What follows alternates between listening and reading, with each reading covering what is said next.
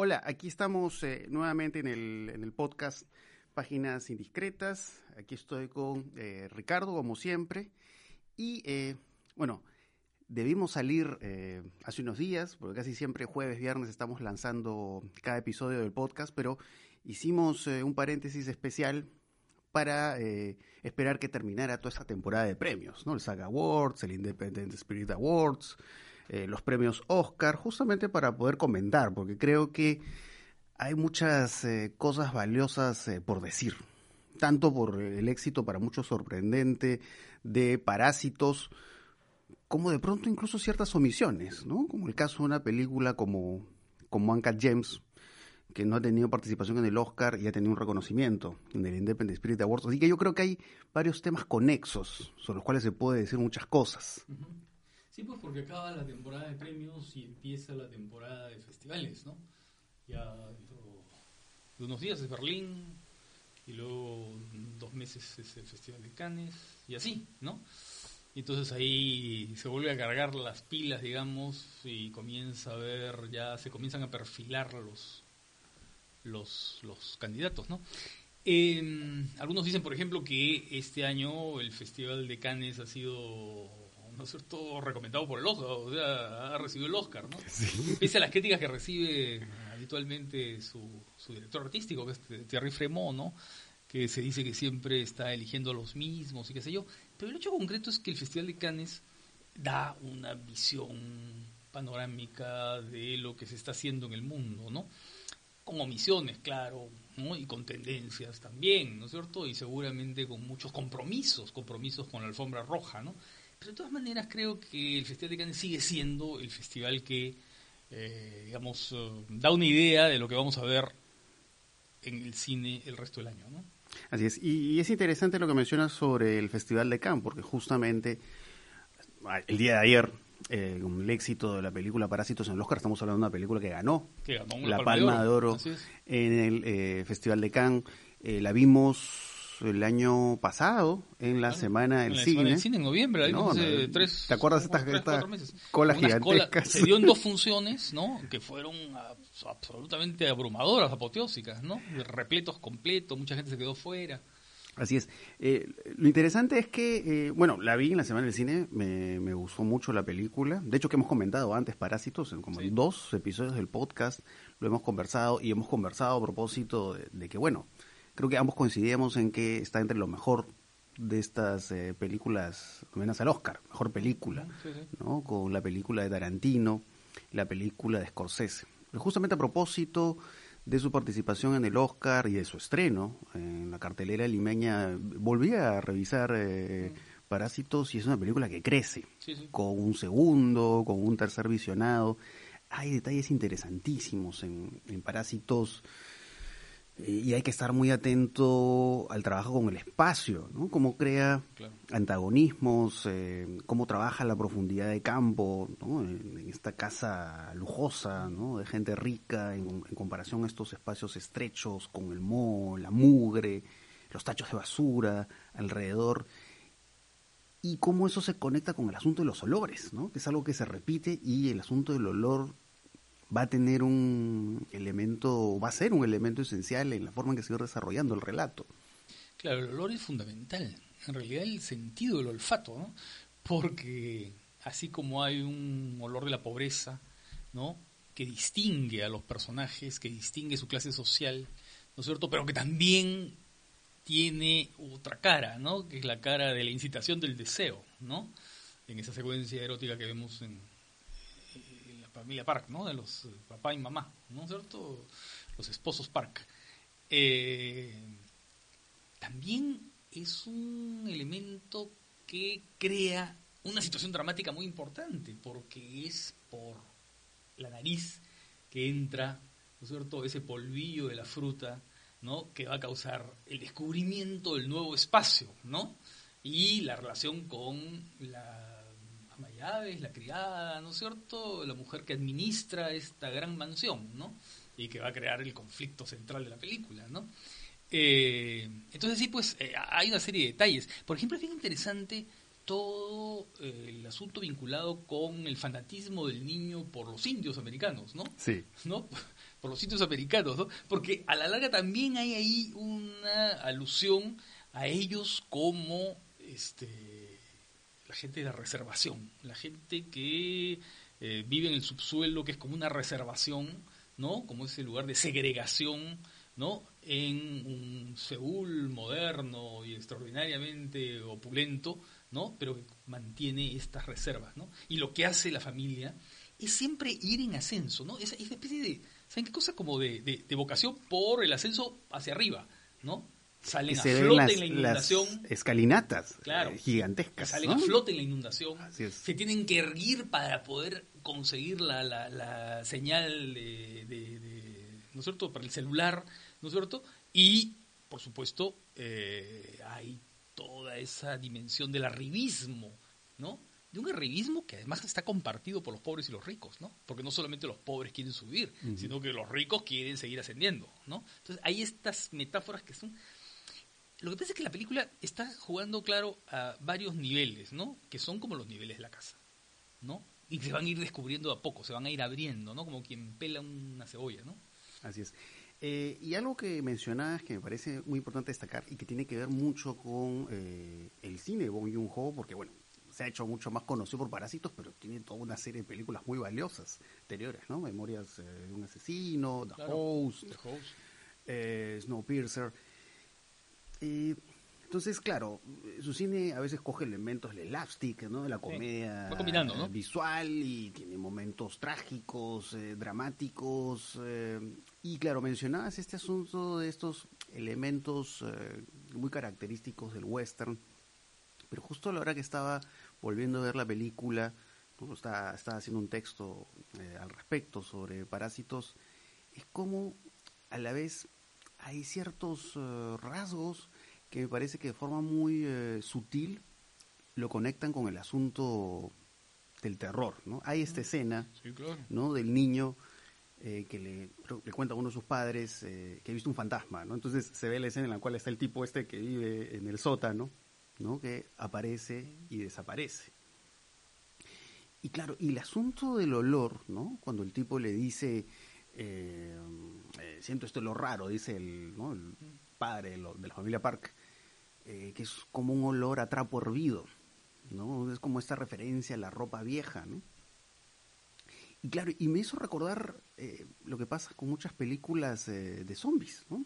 Que son, los zombies son estos sujetos que están debajo de la tierra y sobre la tierra. Están como oscilando entre estas dos dimensiones y qué es lo que pasa con ellos, ¿no? Que viven en este semisótano. Entonces, de alguna manera, creo que está un poco con la figura del zombie, la figura del fantasma, para hablar de estos sujetos que están como atrapados en una frontera y que quieren pasarla. O como los cuerpos poseídos, ¿no? Esos cuerpos como, no sé, pues la invasión de los usurpadores de cuerpos, ¿no? que llevan una vida normal, es una vida equilibrada, es una vida burguesa, ¿no es cierto? Pero que de pronto, por efecto de una invasión, ¿no? Por algo que viene de fuera, nosotros empiezan a verse transformados, ¿no? ¿Y qué los transforma? Los transforma el deseo, los transforma la violencia, los transforma la fantasía de ser otros, ¿no? Eso es bien interesante, ¿no? esas, esas homologías con, con, eh, con, el terror, que ya por supuesto también están en el huésped, ¿no? Así ¿Cómo se llama acá? monstruo, monstruo, depredador, El monstruo depredador. Eh, ¿No? En la que el monstruo es de alguna manera la encarnación de muchos miedos y qué sé yo, Así es. que están en, la, en la sociedad coreana y en el mundo de los pobres además, ¿no? Claro, ¿no? muy inspirado en estas Kaiweiga, ¿no? estas películas de monstruos, japoneses, ¿no? porque hay este asunto de la contaminación ambiental, ese tipo de cosas, el rol de Estados Unidos, ¿no? esta visión muy crítica, ¿no? que en The Host está hacia Estados Unidos y en Parásito pues hacia el estado de las cosas en Corea, Corea del Sur. Y que retoma un poco este, la tradición de las películas de monstruos japonesas de los años 50 y 60. Motra, Godzilla, eh, Gamera. todos los... Sí, entonces es, es eh, eh Bon Joon-ho pues eh, desglute, ¿no? Desglute muchos géneros y hace algo muy personal, muy suyo. el cine europeo. Ayer yo puse un post y alguien comentó, no, sí, está bien interesante, pero la referencia al cine europeo. Pero las referencias del cine europeo son absolutamente centrales en la obra, eh, porque lo conoce muy bien. Porque Bon Joon-ho es un cineasta eh, cinéfilo. O sea, ¿no y quedó muy claro en el Oscar. Y quedó muy claro en el Cuando Oscar. habla, ¿no? Y, y le hace Así estas es. palabras especiales a Martin Scorsese, a Mm. Quentin Tarantino. A Quentin Tarantino, ¿no? agradeciéndole por, por, por haberlo puesto en sus listas. Claro. ¿no? Además, Eh, eh, Quentin Tarantino estuvo en jurado del Festival de Cannes que reconoció a um, Oldboy. Claro. ¿no? No, De claro. Tarantino es un Tarantino aficionado, es un al cine aficionado al asiático. cine pues, ¿no? asiático en general. Claro, claro. Eh, y y es- eso es clarísimo, ¿no? Todo el trabajo con las escaleras, con los niveles y demás, eh, hacen recorrer muchísimo al, al, al sirviente, Joseph Flossi, ¿no? Eh, Es un poco el mundo.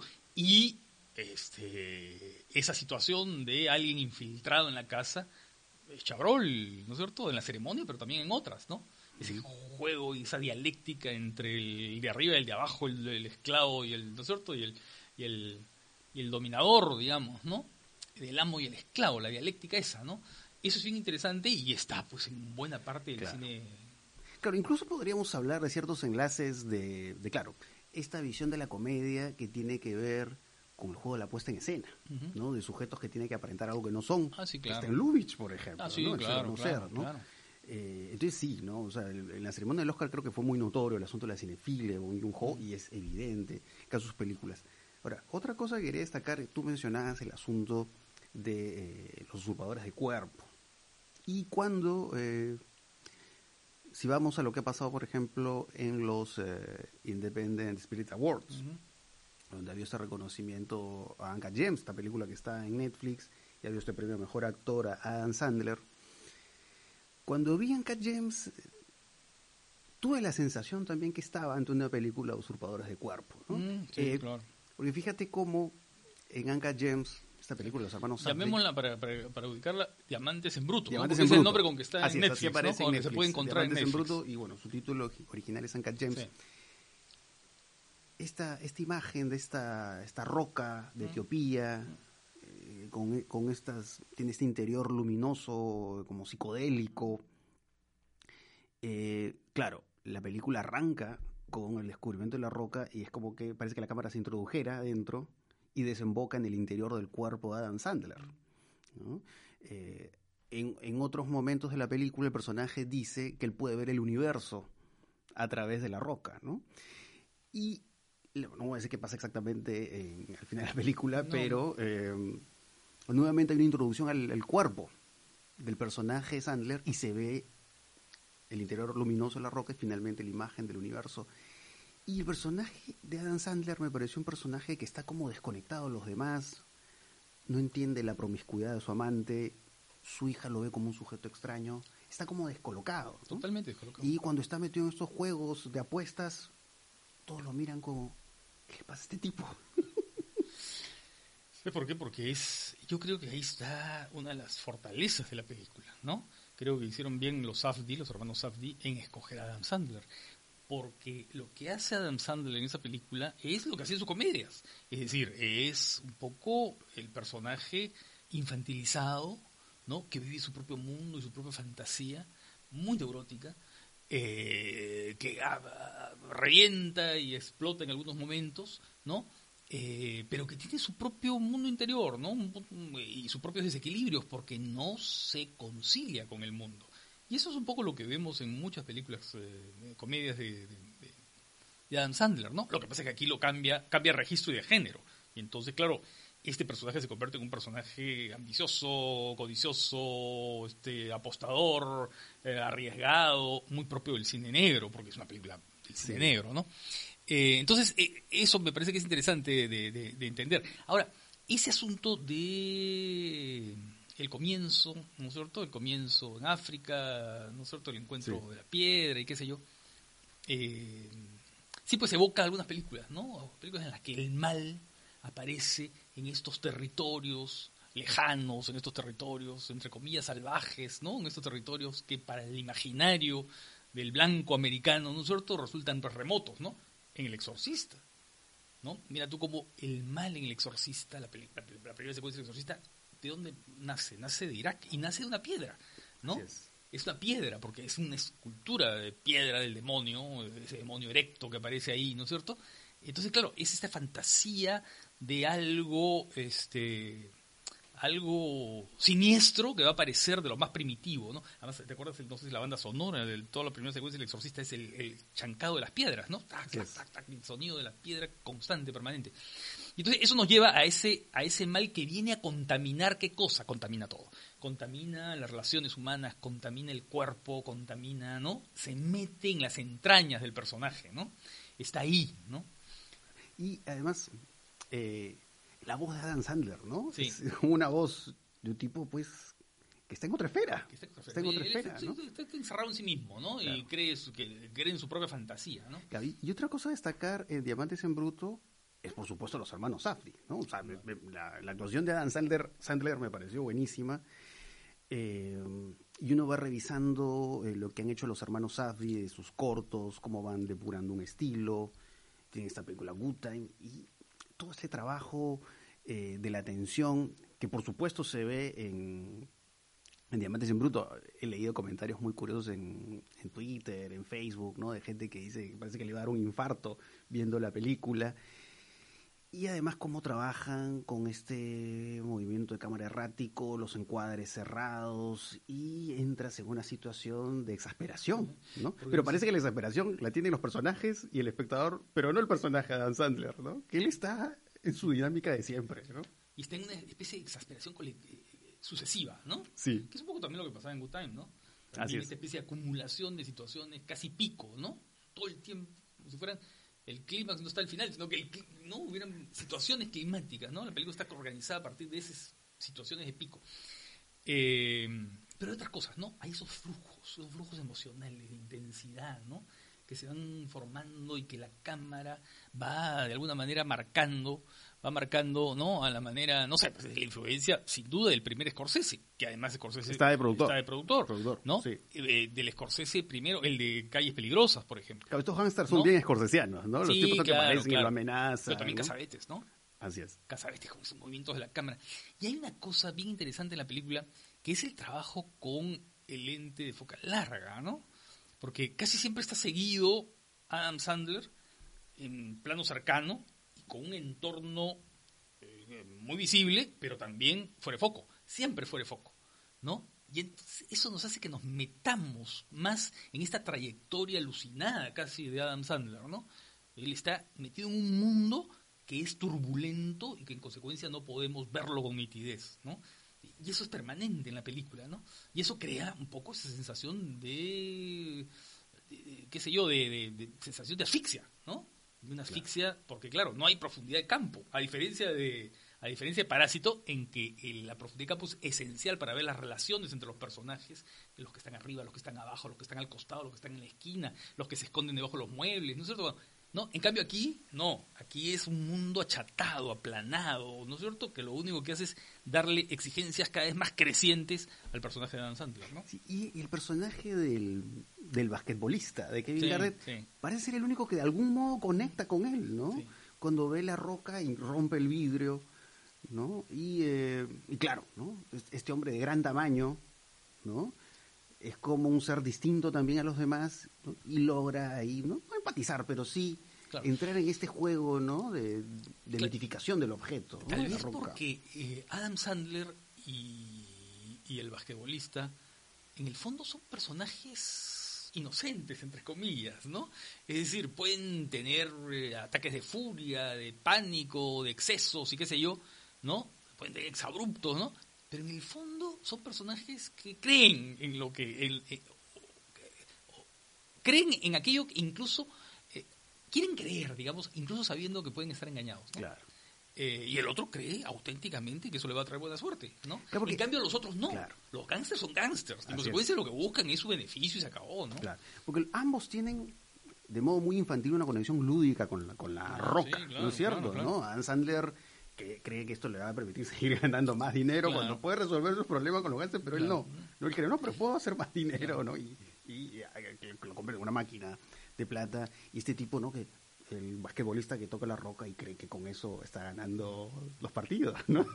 Eso es, es fantástico. Esa dimensión ¿no? mágica que puede tener el- ¿no? dimensión un mágica, objeto, ¿no?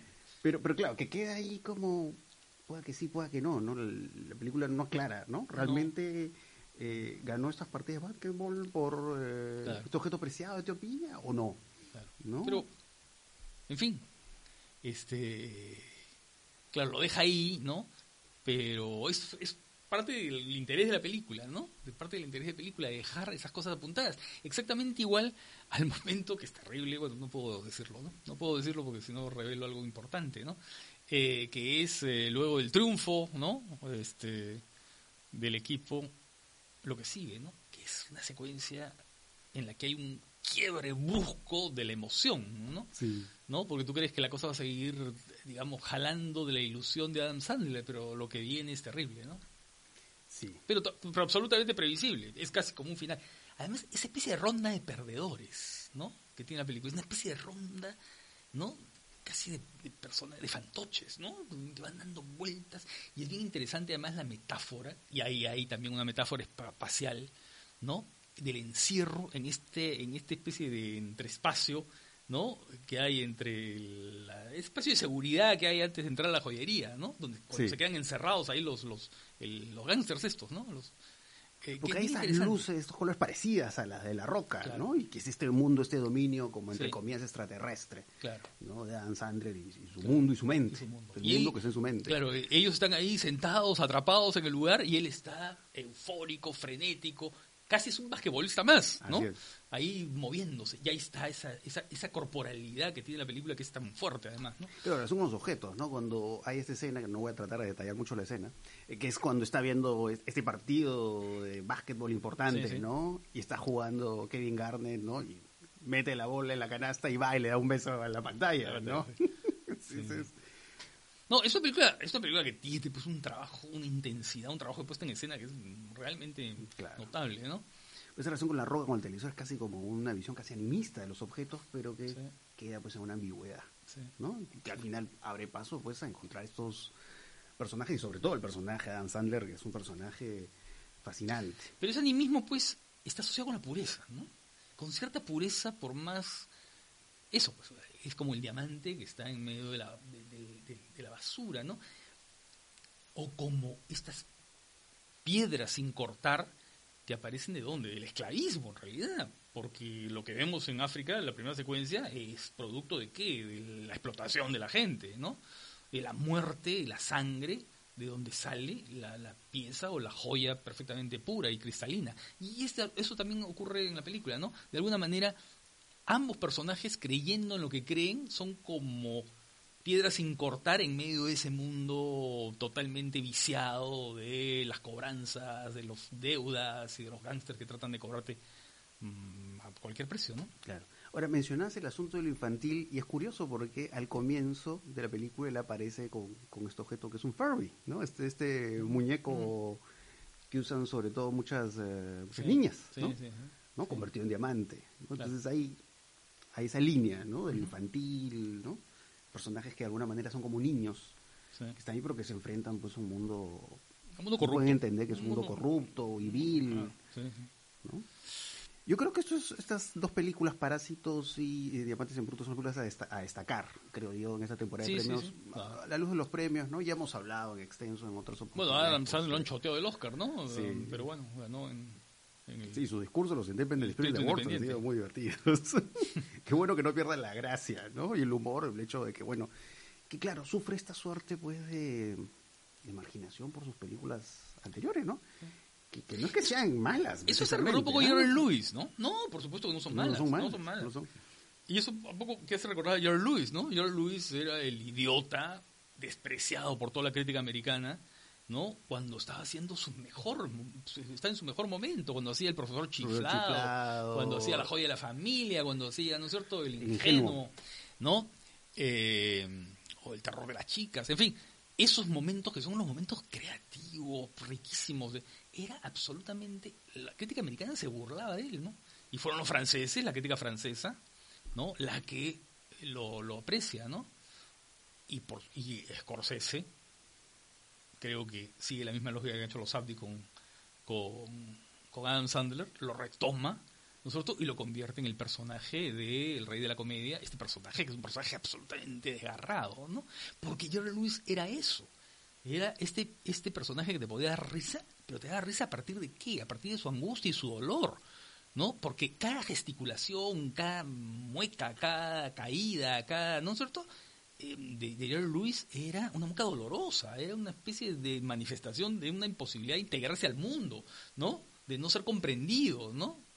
que de alguna manera eso está en esta otra película en la que actúa Dan Sandler de Paul Thomas Anderson, Claro, claro, este sujeto de alguna manera está conectado con su personaje, sus comedias Sí. más convencionales, vamos a decir, pero hay este lado también como marciano, ¿no? Sí. este sujeto raro, Raro, que tiene Esta reacciones comedia extrañas, romántica ¿no? Fuera de lo, de lo común, De lo común, sí. ¿no? E- Eso es, eso es, me parece algo a destacar. Porque ya después lo que se ha visto pues en los premios del Oscar un poco ya ha sido lo previsible, ¿no es cierto? Ya los Sí. premios a Brad Pitt, a René Ah, Zellweger. Zellweger, ya eso está más cantado que Sí, el sí, de sí, Joaquín sí. Phoenix, ¿no? Están más cantados que... Ahora, de todas maneras, el- el- la actuación de René Zellweger me gustó. Sí, no es claro. una película, que es que la película está entre es- lo mejor de es lo más que se ha podido ver en las ¿no? del Oscar, Sí. pero, pero la actuación hay que reconocer que es, que es Sí. una Y tiene un par de actuación. buenos momentos la película. ¿eh? El momento de eh, la visita de ella a esta pareja gay que la admira tanto en la casa. Eso, eso es un momento Sí, interesante, es- ¿no? es- sí. Y luego el final, claro, cuando canta sobre Sí. el arco iris, ¿no? Claro, y como además eh, Judy es esta película pues que oscila entre estos dos espacios que son estos flashbacks, Mm, ¿no? Del personaje Judy Garland eh, de joven, bueno. Eh, sometido pues a estos tipos que lo obligan pues a matarse de hambre, Claro, al- ¿no? Y está como encerrada en este plató, ¿no? En el cual trata de escapar metiéndose a esta piscina. Y como de ahí un poco el color de la piscina, estos colores azules celestes se van repitiendo después, como que sigue atrapada de alguna manera en su propio mito, ¿no? el mito de Dorothy, Sí, es, algo... con Luz B. Curioso. convertido en un padre Sí. perverso, ¿no?